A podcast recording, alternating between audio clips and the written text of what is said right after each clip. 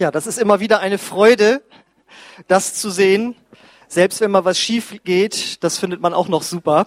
Ganz vielen Dank an die Kinder, die sich da so viel Mühe gemacht haben. Die mussten die letzten Tage richtig pauken. Und auch ganz vielen Dank an Tanja und Corinna, die da jetzt so viel Zeit investiert haben. Ich würde sagen, einen kleinen Applaus noch.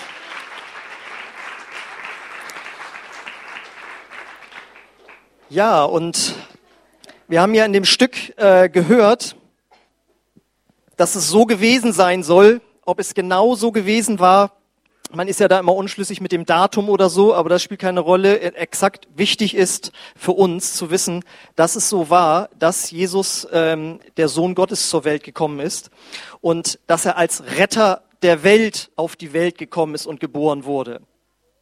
Und daran soll uns Weihnachten in erster Linie erinnern, wie durch dieses Stück sehr gut rausgekommen ist.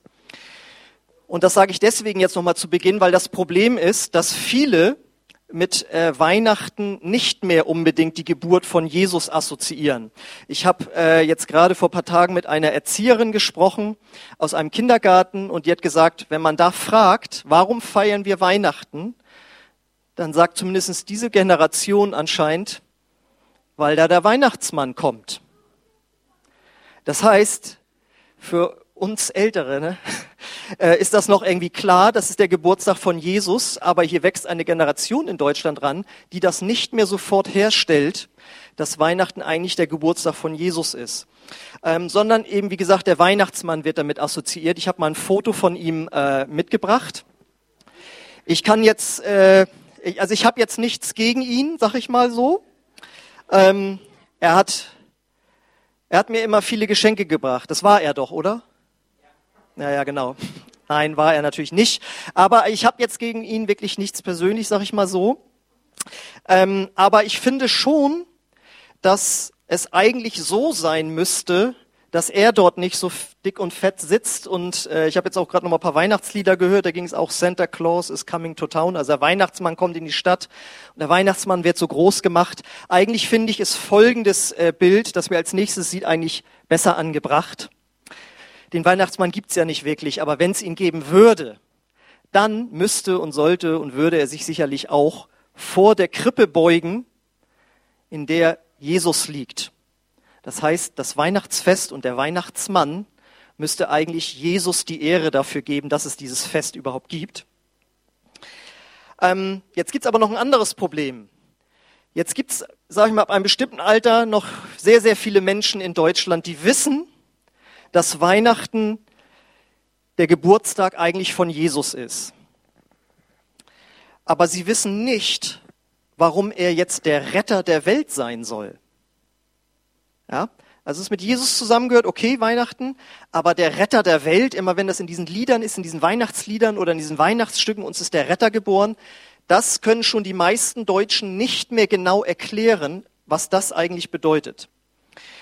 Ich sag mal so, mit einem Retter assoziieren gerade jüngere oder ich sag mal jung gebliebene äh, eher folgende Leute. Da habe ich mal das nächste Foto. Das sind, das sind so Retter. Ja, wen haben wir da alles dabei? Hier Captain America, Iron Man, The Incredible Hulk, Thor, die anderen kriege ich gerade nicht so drauf. Könnt ihr mir noch zurufen, mal später sagen. Ja? Also das ist das, ähm, was mit Rettern assoziiert wird. Das sind sogenannte Superhelden und die retten in diesen Filmen immer wieder regelmäßig die Menschheit davor, vor sogenannten Superschurken oder außerirdischen Bedrohungen. Ja, da retten sie die Welt.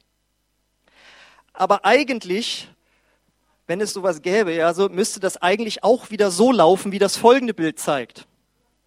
Da haben wir Jesus in der Mitte und die sogenannten Superhelden, die, die Retter, scharen sich um ihn. Ich habe leider keine deutsche Version gefunden. Da oben sagt Jesus gerade zu ihnen, und so ist es, wie ich die Welt gerettet habe. Auf die Art und Weise habe ich die Welt gerettet. Und die Superhelden hören interessiert zu, wie er das wohl gemacht hat und was damit gemeint ist. Und darüber möchte ich jetzt heute was sagen. Deswegen lautet die Predigt heute Jesus, der wahre Retter. Ja? So, ich denke, wir sind uns einig darüber, Jesus hat uns oder rettet uns nicht vor Aliens, also Außerirdischen oder irgendwelchen äh, Superschurken, sondern Jesus rettet uns vor Tod und Teufel. Das passt eigentlich besser. Jesus rettet uns vor Tod und Teufel. Ich lese mal aus, der, äh, aus dem Neuen Testament eine Bibelstelle, heißt es in 2 Timotheus 1, Vers 10. Das ist jetzt Wirklichkeit geworden. Denn unser Retter Jesus Christus ist gekommen und so lautet die rettende Botschaft. Er hat dem Tod die Macht genommen und das unvergängliche Leben ans Licht gebracht. Er hat dem Tod die Macht genommen. Das heißt, er rettet uns Menschen, wenn wir es denn wollen, vor dem Tod. Das ist jetzt natürlich eine sehr, sehr krasse Aussage. Jesus rettet vor dem Tod. Und wenn er das macht, wie soll das gehen? Wie hat er das gemacht, dass er den Tod besiegt hat, den Tod entmachtet hat? Das hat Jesus getan, indem er von den Toten auferstanden ist. Da habe ich mal das nächste Bild mitgebracht. Das ist jetzt kein Live-Foto. Da war nämlich keiner mit Fotoapparat dabei. Aber es gibt Augenzeugen, die berichtet haben, dass das Grab leer war und dass er auferstanden ist. Und das feiern wir ja an Ostern aber äh, das, wir können das Weihnachtsfest nicht verstehen, wenn wir nicht auch Ostern im Hinterkopf haben. Wie hat er das wiederum gemacht? Durch seine Auferstehung hat er den Tod besiegt. Wie hat er das gemacht, dass er auferstanden ist? Wie ist das möglich, dass Jesus von den Toten auferstanden ist? Kommt die Gegenfrage, warum müssen denn Menschen überhaupt sterben? Warum müssen wir Menschen sterben? Das ist doch wirklich ein Ding. Jetzt sitzen wir hier und einige von euch waren auch letztes Jahr schon da. Und geht es so euch so wie mir? Noch nie ging das Jahr so schnell rum wie dieses. Die Jüngeren wissen jetzt nicht, wovon ich rede. Aber ich sag mal so ab Mitte 40 kommt es einem doch so vor, dass die Zeit so schnell vergangen ist. Und es ist doch irgendwie, es ist doch ein Mysterium des Lebens. Wir kommen in diese Welt wachsen auf und im Grunde genommen ist unser Leben wie eine Blume, die aufblüht und dann wieder verwelkt. Bei einer Blume können wir das innerhalb von Tagen, Wochen, Monaten sehen. Und bei uns merken wir das so langsam, wenn wir in den Spiegel gucken oder wenn wir auf alte Fotos gucken. Und dann denken, Moment mal, da hatte ich doch, da hatte ich ja viel mehr Haare. Wo sind die geblieben? Oder wo sind auf einmal, wo kommen auf einmal diese Falten her? Es ist doch ein Mysterium, dass wir auf die Welt kommen, dass uns Leben geschenkt wurde und dieses Leben vergeht einfach wieder. Es verwelkt in gewisser Weise. Und ich sage euch, warum das ist. Die Bibel sagt uns eindeutig, warum wir Menschen auf die Welt kommen und dann irgendwann sterben müssen. Das steht nämlich im Brief an die Römer vom Apostel Paulus. Im Kapitel 5, Vers 12 heißt es, die Sünde kam durch einen einzigen Menschen in die Welt, Adam. Als Folge davon kam der Tod und der Tod ergriff alle, weil alle sündigten. Das ist der Grund dafür, warum alle Menschen sterben müssen. Weil alle gesündigt haben. Das ist jetzt so ein eher altmodischer Begriff, Sünde. Könnte man vielleicht heute besser übersetzen mit Verfehlung. Ja? Weil wir uns alle verfehlen. Jeder Mensch verfehlt sich gegen Gottes Gebote und auch gegenüber seinen Mitmenschen. Wer hat das nicht schon getan? Und wenn du jetzt hier sitzt und sagst, ich weiß nicht, wovon du redest, dann lade ich dich ein, nutz die Tage, sagen wir mal, nach dem Weihnachtsfest und frag jemanden, du sag mal, der hat da in der Predigt gesagt, dass wir uns alle irgendwo verfehlen. Ist dir das bei mir schon mal aufgefallen? Und ich, du kannst dir sicher sein, du wirst da eine Antwort bekommen. Und damit stimmst du dann genau damit überein, was die Bibel sagt, dass jeder Mensch sündigt und auch ein Sünder ist.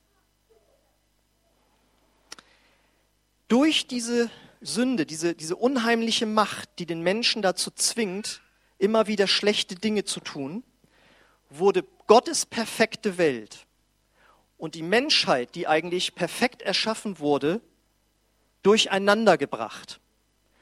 Und das ist auch der Grund, warum in unser aller Leben so viele Dinge daneben laufen. Wir sehen das jeden Tag, wenn wir den Fernseher einschalten.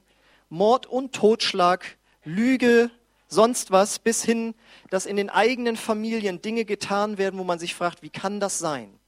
Die Sünde hat die Menschheit, die Welt und unser Leben durcheinander gebracht. Man kann sagen, die Menschheit lebt unter der Macht der Sünde und des Todes. Und jetzt die Frage, warum konnte Jesus den Tod als Endprodukt der Sünde überwinden?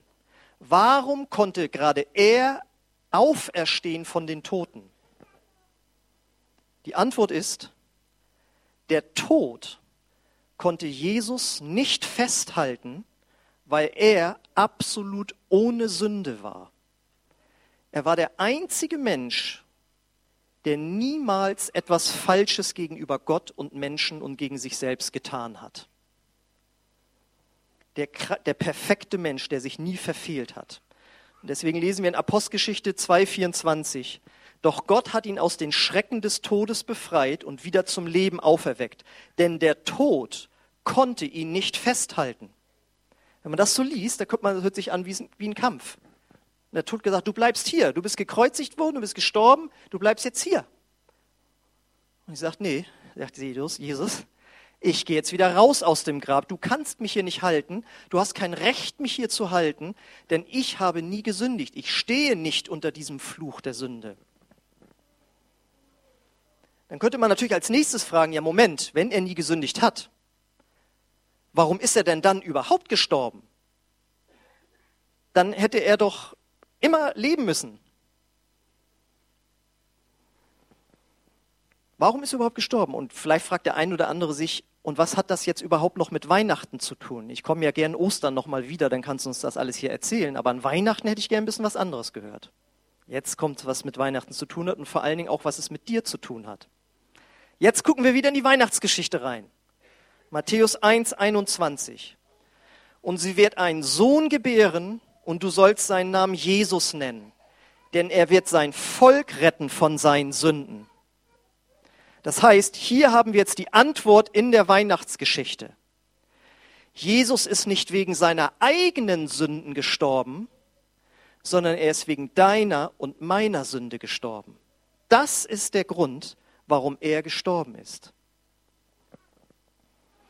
Und warum ist das passiert? weil er freiwillig, stellvertretend für uns alle, die Strafe für unsere Sünden auf sich genommen hat. Das ist das, woran wir Karfreitag uns erinnern. Wir gehen hier einmal durch die Kirchenfeste durch. Und da ist dieses Wunder geschehen, als Jesus, der nie gesündigt hat, freiwillig ans Kreuz gegangen ist, ist Folgendes passiert. Das lesen wir in 2. Korinther 5, 21. Denn Gott hat Christus, der ohne jede Sünde war, mit all unserer Schuld beladen und verurteilt, damit wir freigesprochen sind und vor ihm bestehen können. Und das ist die Hauptbotschaft des Christentums und das ist, wo das Wunder mit Weihnachten begonnen hat. Jesus ist geboren worden in diese Welt und als Sohn Gottes hat er nie gesündigt. Dann ist er nach 33 Jahren Freiwillig hat er sich als Opfer hingegeben. Im Alten Testament steht, wer gekreuzigt wird, der ist verflucht bei Gott. Und er hat damals gesagt, als er im Garten Gethsemane gefangen genommen wurde, ich muss mich hier nicht verteidigen. Wenn ich wollte, könnte ich hier sofort eine Million Engel auffahren, die würden mich frei holen, ja, würden mich rausholen, aber ich mache es freiwillig, weil ich ein Opfer bringen würde, werde für die Sünden der ganzen Menschheit. Und dadurch wurde er zum Retter. Und das ist damit gemeint, wenn hier die niedlichen Kinder sagen, uns ist der Retter geboren und wir, ach ja, das ist ja so lustig. Ja, aber das ist nicht lustig. Ja, es ist super, wie sie das spielen. Aber die Botschaft ist eine ganz krasse, weltbewegende Botschaft. Denn ohne diesen Retter geht jeder Mensch nach seinem Tod in der Ewigkeit verloren. Die Geburt von Jesus und vor allen Dingen sein Sterben und Auferstehen macht den Unterschied zwischen Himmel und Hölle aus. Denn vor Gottes Gericht kann kein normaler Mensch bestehen. Also ich könnte das nicht. Und ich habe mich immer bemüht, ein ordentlicher Mensch zu sein, aber es ist mir nicht gelungen. Wenn du da anders bist, lass dich aus diesem Ehrglauben rausholen. Und jetzt ist das Starke, was in allen anderen Religionen gelehrt wird. Streng dich an, faste, bete, fahre irgendwo hin, spende Geld, mach irgendwelche Dinge, bete ganz viel. das schenkt uns Gott durch das Evangelium, das gepredigt wird. Das schenkt uns Gott durch den Tod von Jesus. Er hat uns frei gemacht durch seinen Tod. Und das ist eine starke Botschaft und deswegen heißt Evangelium auch gute Botschaft. Deswegen heißt eine Bibelsetzung auch gute Nachricht, falls jemand die damals zur Konfirmation bekommen hat. Ja? Deswegen heißt es gute Nachricht. Jetzt gibt es aber ein, ein weiteres Problem in Deutschland. Ich habe verschiedene Probleme hier angesprochen. Die Kinder wissen nicht mehr, warum wir Weihnachten feiern. Die, die wissen, dass wir es wegen Jesus feiern, wissen nicht mehr, warum er der Retter ist. Und die, die schon mal gehört haben, ja, er ist wohl der Retter, die wissen nicht mehr oder wissen nicht oder haben es nie beigebracht bekommen, dass sie diese Rettung, diese Vergebung ihrer Sünden persönlich annehmen müssen. In Deutschland herrscht die Lehre vor, wenn man als Säugling getauft wurde und Mitglied einer Kirche ist, dann ist man Christ und dann ist man gerettet. Und das ist nicht die Wahrheit. Das ist ein Glaube ohne persönliche Konsequenz. Und da habe ich mal eine äh, schöne Geschichte mitgebracht und die das sehr gut erläutert. Die geht so. Ein portugiesischer Seifenfabrikant sagte einmal zu einem Priester, das Christentum hat nichts erreicht. Obwohl es schon seit bald 2000 Jahren gepredigt wird, ist die Welt nicht besser geworden.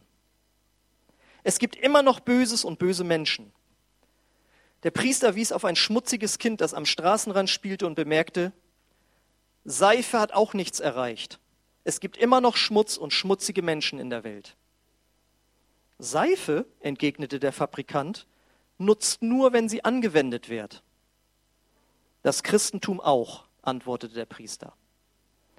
Und das bedeutet, Jesus hat durch seinen Tod und seine Auferstehung alles bereitgestellt, damit wir Vergebung bekommen und gerettet werden können aber wir müssen das für uns anwenden.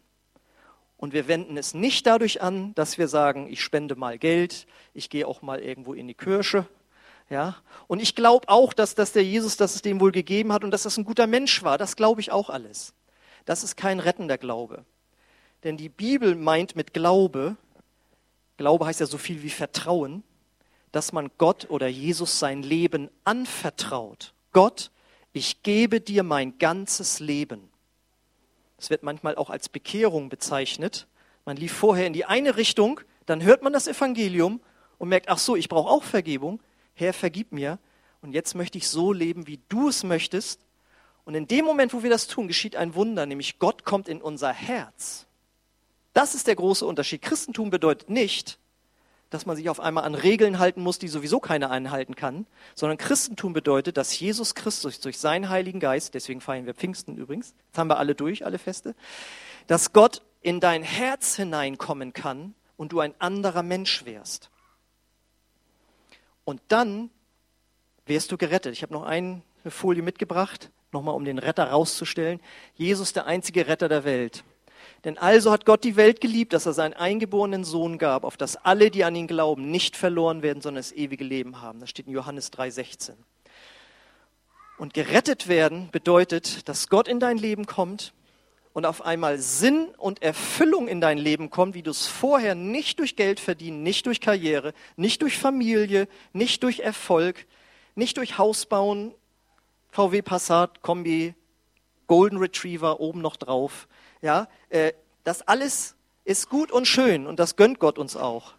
Aber die wahre Erfüllung kann dir nur Gott geben, weil er dein Schöpfer ist. Und er hat einen Plan für dein Leben.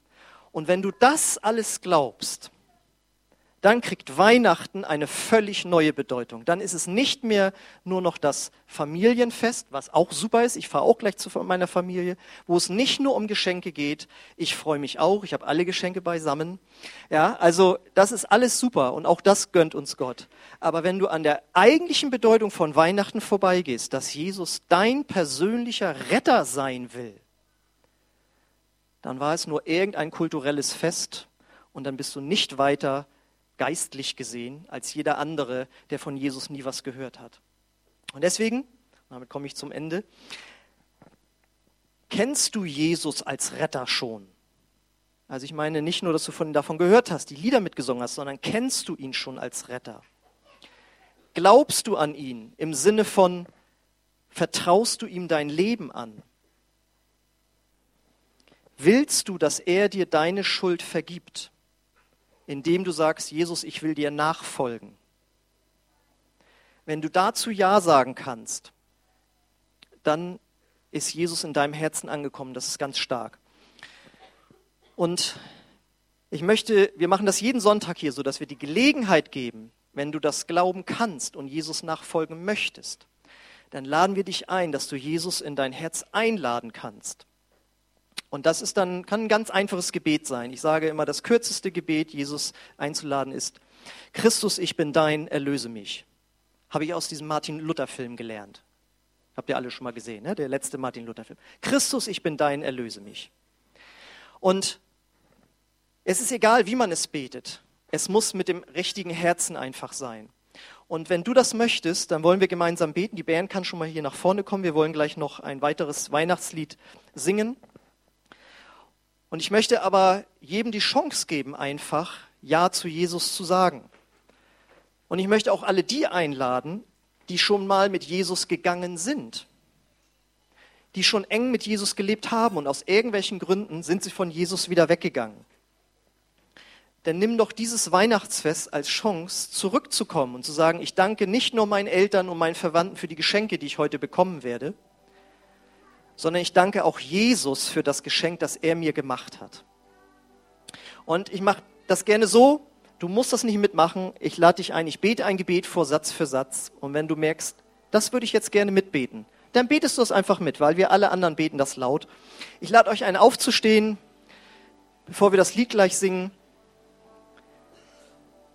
Lade ich dich ein, Jesus als Retter anzunehmen und durch irgendjemanden bist du ja in diesen Gottesdienst gekommen. Und wenn du dieses Gebet von Herzen mitsprichst, dann sprich den oder auch gerne mich danach an und sprich darüber, wie es mit dir als Christ weitergehen kann. Okay, ich bete das Satz für Satz, es ist nicht lang. Und wenn, möchtest, wenn du möchtest, kannst du es mitbeten. Jesus, ich danke dir, dass du mein Retter bist. Vergib mir meine Schuld und komm du in mein Herz. Ich will dir nachfolgen. Amen. Amen. Das ist ein einfaches Gebet, aber eine folgenschwere Lebensentscheidung. Und lass uns jetzt dieses bekannte Weihnachtslied singen, wo es auch da wiederum geht, dass Jesus als Sohn Gottes auf die Welt gekommen ist, um uns von unseren Sünden zu erlösen ich lade dich sowieso ein, die ganzen Weihnachtslieder, die du vielleicht noch zu Hause liegen hast, mal auf das zu untersuchen, auf das, was ich heute gepredigt habe. Und wenn es jetzt nicht gerade O Tannebaum ist oder O Haichi Bombaichi, dann wirst du in den anderen Liedern das Evangelium finden. Okay. Ja, und dafür danken wir dir, Herr, dass wir an diesem Weihnachtsfest erinnert werden, dass du als Retter auf diese Welt gekommen bist. Und ich danke dir dafür auch, dass wir so ein wunderbares Familienfest haben dürfen.